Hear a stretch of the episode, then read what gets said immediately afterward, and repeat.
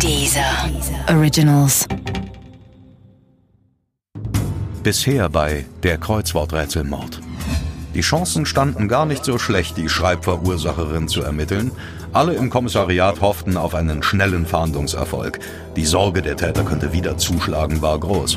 Ich habe hier wirklich einzelne Buchstaben, die sind individuell geprägt. Also die weisen schon Merkmale auf, die ich nicht bei jedem Schreiber finde. Und da hat man sich eben auf verschiedene Buchstaben konzentriert.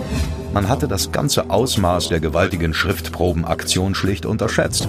Die Suche wurde zur sprichwörtlichen Suche nach der Nadel im Heuhaufen.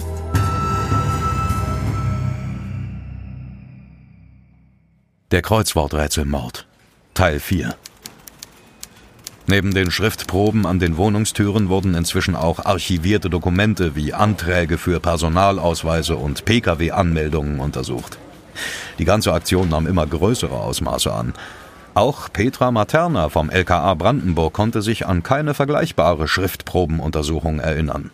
Ich kenne aus meiner Praxis heraus etwas Vergleichbares hier bei uns nicht. Also ich meine, wenn man sich mal die Zahlen anschaut, sind insgesamt 551.198 Schreibleistungen geprüft worden, also eine halbe Million. Das ist schon, das ist schon irre, ja. Also das ist wirklich und äh, was eben auch so, also wie gesagt, es sind Schreibleistungen von, von den Einwohnern Halle Neustadt erhoben worden, es sind Personalakten geprüft worden, es sind Anträge bei verschiedenen Einrichtungen geprüft worden und es ist Altpapier geprüft worden. Das ist schon eine enorme Leistung. Doch im Sommer 1981 schwanden auf dem Kommissariat mehr und mehr Hoffnung und Geduld.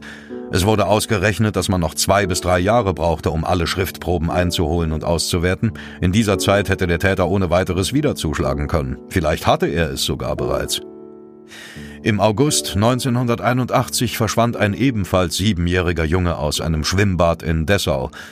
Siegfried Schwarz konnte sich vorstellen, dass der Fall mit dem Mord an Lars Bense zu tun haben könnte.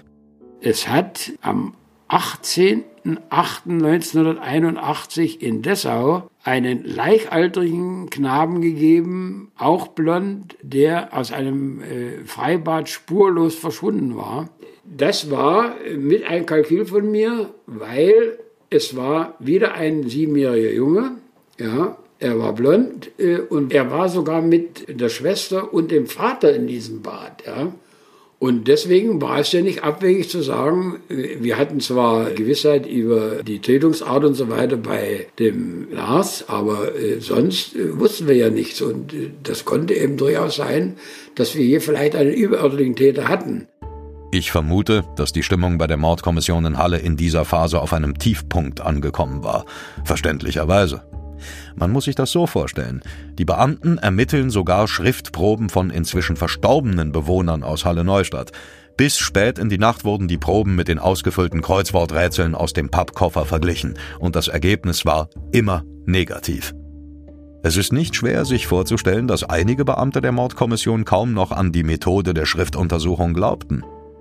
Klassische Polizeiarbeit waren für sie Verhöre und Vernehmungen, Stattdessen saßen sie an ihren Schreibtischen und verglichen den ganzen Tag lang Hunderte von Schriftproben.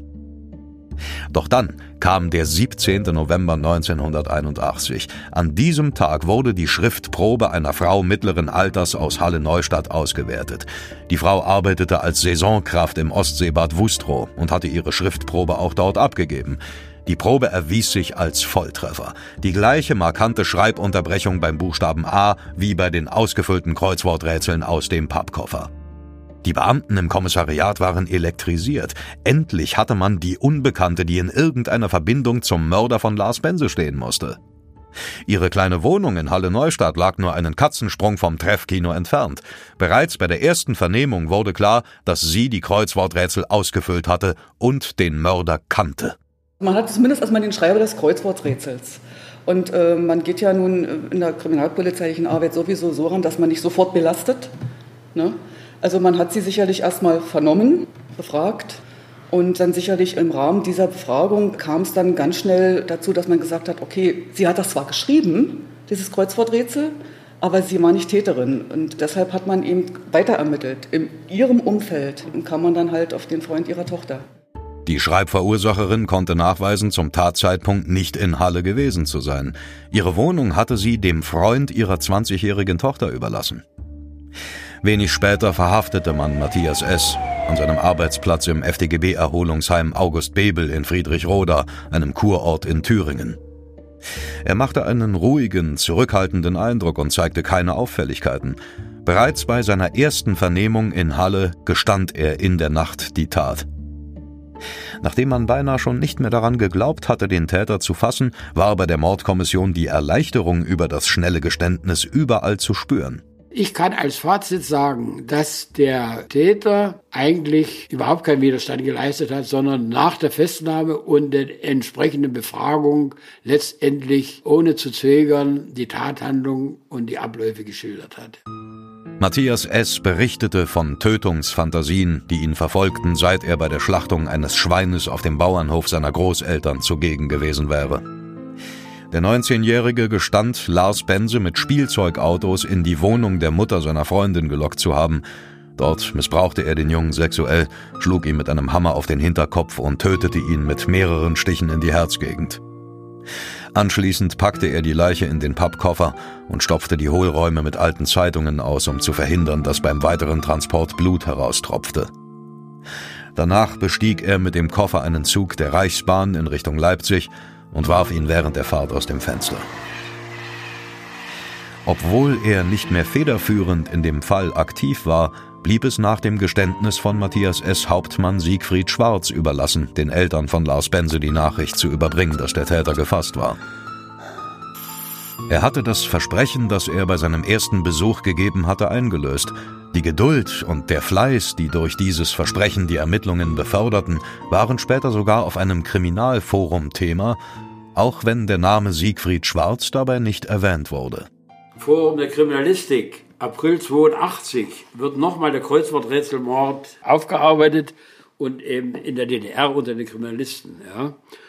Und da steht zum Beispiel, was ich vorhin schon mal gesagt habe, ein wichtiges Motiv des unermüdlichen Einsatzes der Offiziere und Wachmeister war nicht zuletzt das Versprechen des Leiter der Mordkommission den Eltern von Lars gegeben hatte. Der Mörder ihres Sohnes wird seiner gerechten Strafe zugeführt werden. Und da habe ich hier drunter ein Kreuz gemacht. Der MOK-Leiter war Hauptmann der K. Schwarz Siegfried und kein anderer. Ja.